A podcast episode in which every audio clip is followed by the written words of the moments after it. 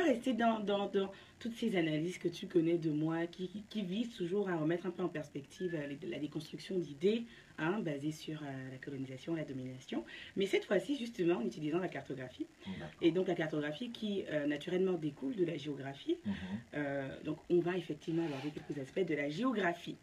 Alors, la cartographie comme moyen de colonisation et de domination. Donc, on voit bien à travers le titre que ce n'est pas une question, c'est une affirmation, parce que euh, je pense que ça a été prouvé et documenté euh, sur plusieurs décennies qu'effectivement, la cartographie n'est pas juste un moyen d'information comme on veut nous le faire croire à l'école. hein. Mhm. Exactement.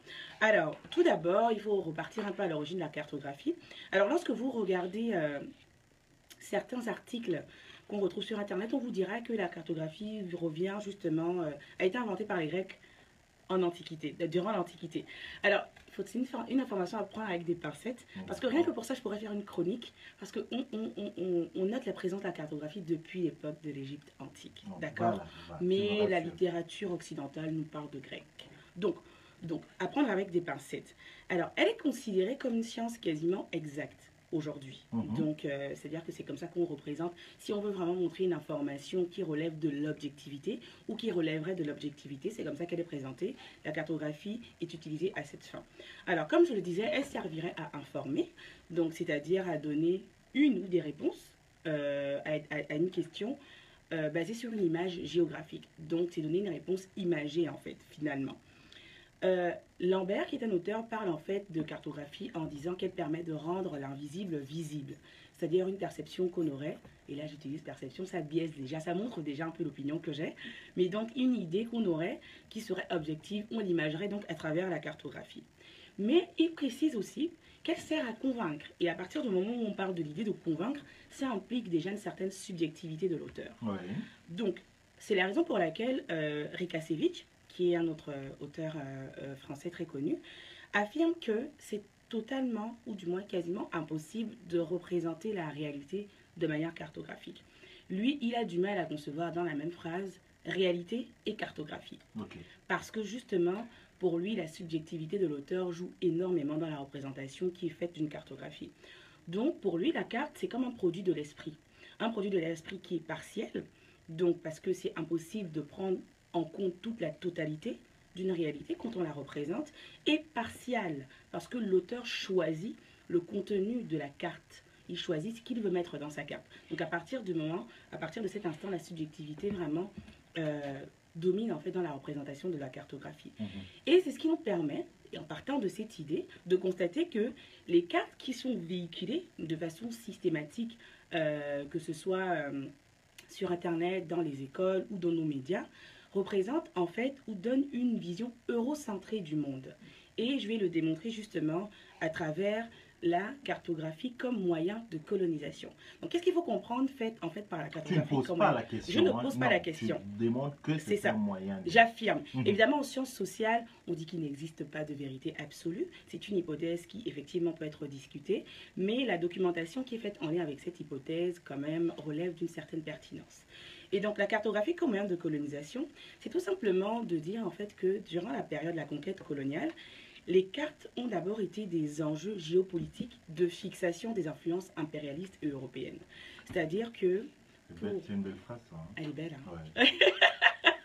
C'est-à-dire que pour les, les- les colons européens, ceux qui allaient à la conquête donc, euh, de- de- du continent africain, Mhm. parce que l'analyse va vraiment être basée sur Afrique versus Europe principalement, les cartes étaient utilisées pour savoir, bon, cette fois-ci, qu'est-ce qu'on va conquérir? Donc rien que déjà dans l'esprit de conquête, dans l'esprit d'aller chercher de nouvelles terres, la carte était utilisée.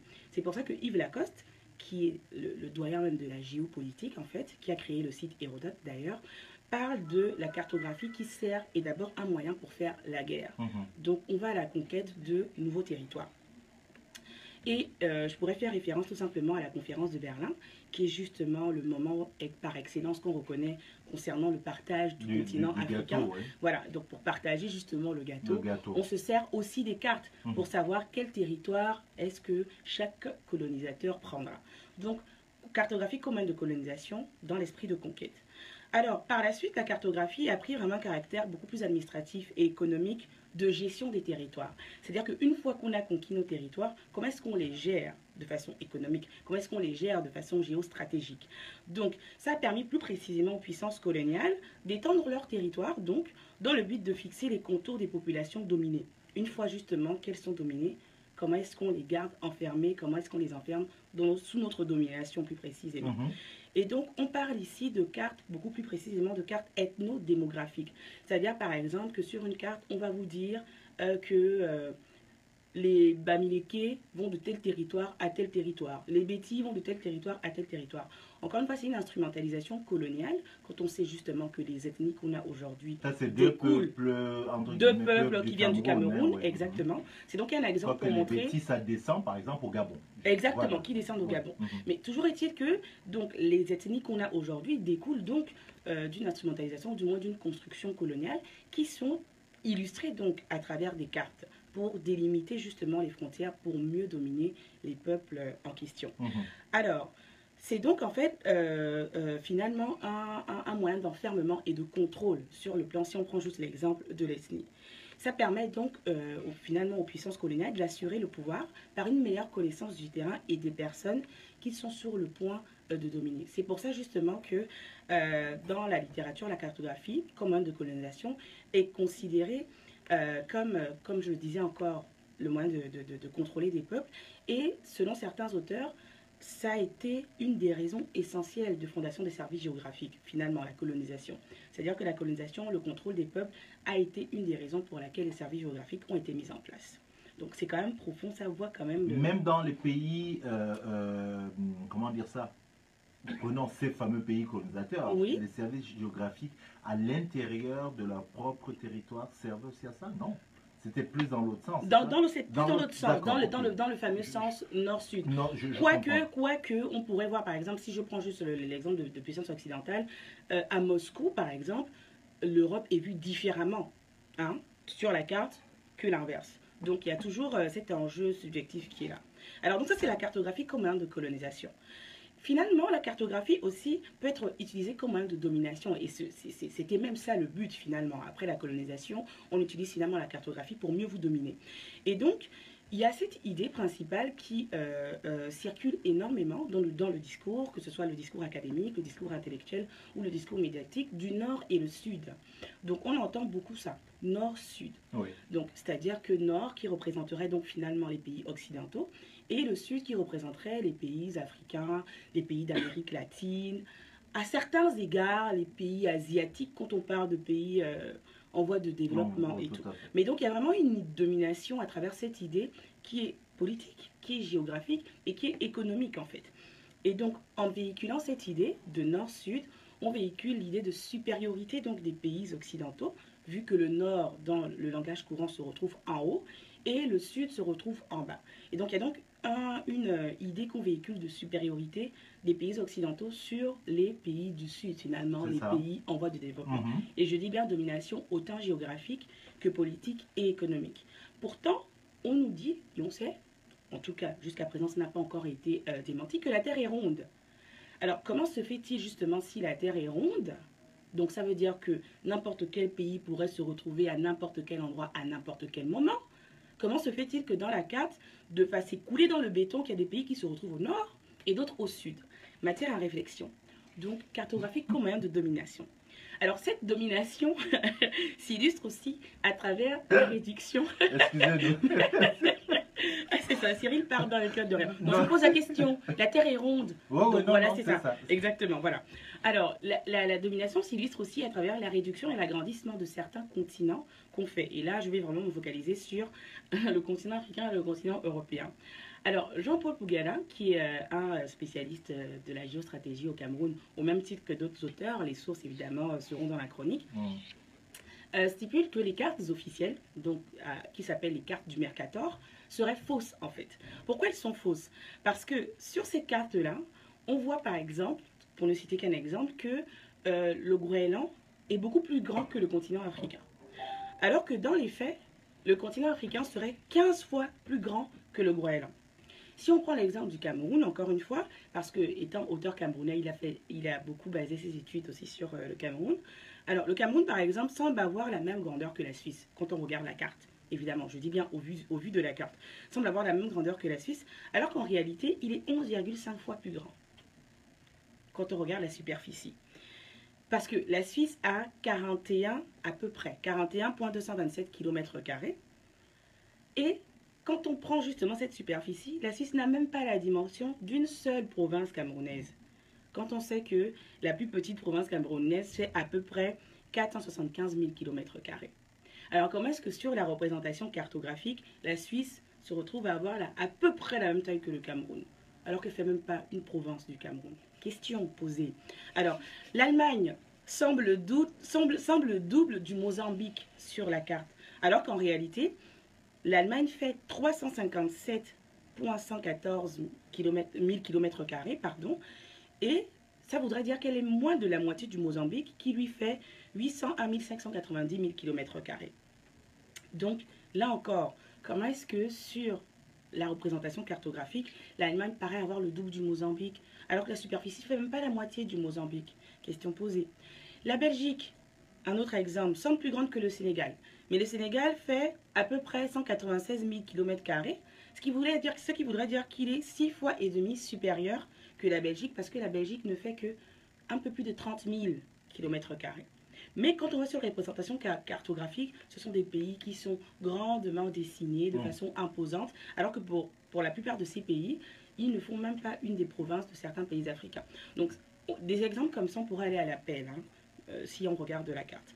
Donc, tout simplement pour dire que ces réductions versus ces agrandissements qui sont faits, en fait, euh, de façon cartographique, ne sont pas sans conséquences et ne sont pas anodines. Parce que, avec justement euh, ces représentations qu'on fait, beaucoup euh, d'Africains, et même dans la, conception populaire, dans l'imaginaire collectif qui découle en fait de la pensée coloniale, on est convaincu que le continent africain est dix fois plus petit et, et, inférieur justement au continent européen, alors que le continent africain fait plus de 30 millions de kilomètres carrés. Il représente les 6% de la Terre, 20,3% des terres émergées, contrairement au continent européen qui lui représente plus de 5 millions de kilomètres carrés. Donc, le continent africain est en réalité quatre fois plus grand que le continent européen. Mais dans la représentation qu'on a fait, qu'on en fait, pardon, qui est en fait d'abord symbolique et stratégique, on montre une Europe supérieure au continent africain. Finalement, et je vais finir là-dessus, la domination peut aussi être vue à travers les couleurs qui sont utilisées pour la carte. Généralement, vous remarquerez, et là encore je me centre vraiment sur les continents européens et africains, l'Europe est représentée par une couleur bleue. Alors, dans l'imaginaire collectif, le bleu, c'est très souvent symbole de supériorité, de raffinement, de richesse. Émilie, je t'avoue que je n'avais jamais fait attention. Voilà, fais bien attention. Tandis que le continent africain, c'est la couleur marron. Moi, j'adore ces deux couleurs. Ceci étant dit dans l'imaginaire collectif qu'on en fait, le marron, c'est la guerre, la pauvreté. Oui, mais le désert, la le chaud. le, désert. Oui, mais c'est le chaud. Oui, oui quand, on, quand on prend l'analyse de façon superficielle. Mais regardez dans des cartes, dans les graphiques, les pays en développement, les pays pour lesquels on parle de guerre, les pays pour lesquels on parle de famine, les pays pour lesquels on parle de sous-développement. Sont plus dans le marron. Les petits tons marrons. Après, on décline beige, marron foncé. Plus c'est problématique, plus ce marron est foncé. Tandis que, justement, le bleu, le bleu, le bleu royal. Tu connais la couleur, le bleu royal? Non, Donc, voilà, c'est ça, exactement. Fait que, si, si effectivement on reste à la surface, ce sont de belles couleurs. Mhm. Mais si on, va dans une analyse plus politique, voilà, mhm. c'est subliminal comme message au final, en fait. Et c'est pour ça qu'aujourd'hui, la cartographie comme de domination, c'est beaucoup plus subtil, en fait. Parce que voilà, on joue avec des petites couleurs. Euh, bon, bref. En tout cas, donc, dans les couleurs utilisées, finalement, on peut voir la domination de la cartographie. Mhm. Alors, pour conclure, ça, nous montre quoi, en fait, au final Que il ne faut pas oublier que la cartographie, qui donc découle de la géographie, que la géographie est en fait une science qui est à cheval entre les sciences sociales et les sciences pures. Et qui part de sciences sociales parle grandement justement des hypothèses qu'on met de façon subjective pour influencer l'opinion euh, l'opinion politique. C'est quelque chose qu'il ne faut pas oublier. Ce qui permet justement de montrer euh, l'importance de sensibiliser sur le rôle de la cartographie. Et non dans nos écoles de juste montrer une cartographie pour expliquer ce qui serait la réalité du monde. L'importance en fait finalement de montrer tout type de cartographie dans nos écoles. Quand je parle de tout type de cartographie, c'est-à-dire des cartographies précoloniales, donc avant la colonisation, et post-coloniales, parce que les différences sont énormes. Rien que la taille du continent africain, même dans les cartographies actuelles, ce serait pas la même si on montrait une cartographie qui justement se baserait sur des études postcoloniales Mhm. versus euh, des études eurocentrées. Mhm. Donc l'importance de montrer vraiment tout type de cartographie pour que les étudiants, les élèves essaient de, de faire leur propre analyse et aussi essaient de retrouver un certain avantage dans la représentation qu'ils ont d'eux-mêmes, finalement.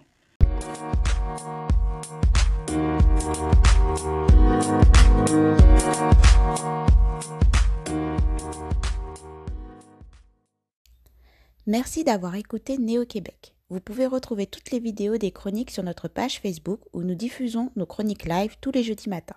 N'hésitez pas à vous abonner également au podcast sur la plateforme que vous préférez, à recommander, partager et nous laisser vos commentaires. Cela aide toujours. Un lien est disponible dans les notes des épisodes pour nous laisser des messages audio que nous pourrons écouter et pourquoi pas partager dans un prochain épisode. Et pour conclure, on vous laisse avec une citation de Aude Lord. Lorsque nous parlons, nous craignons que nos mots ne seront pas entendus ou accueillis, mais quand nous sommes silencieux, nous craignons toujours. Il est donc préférable de prendre la parole.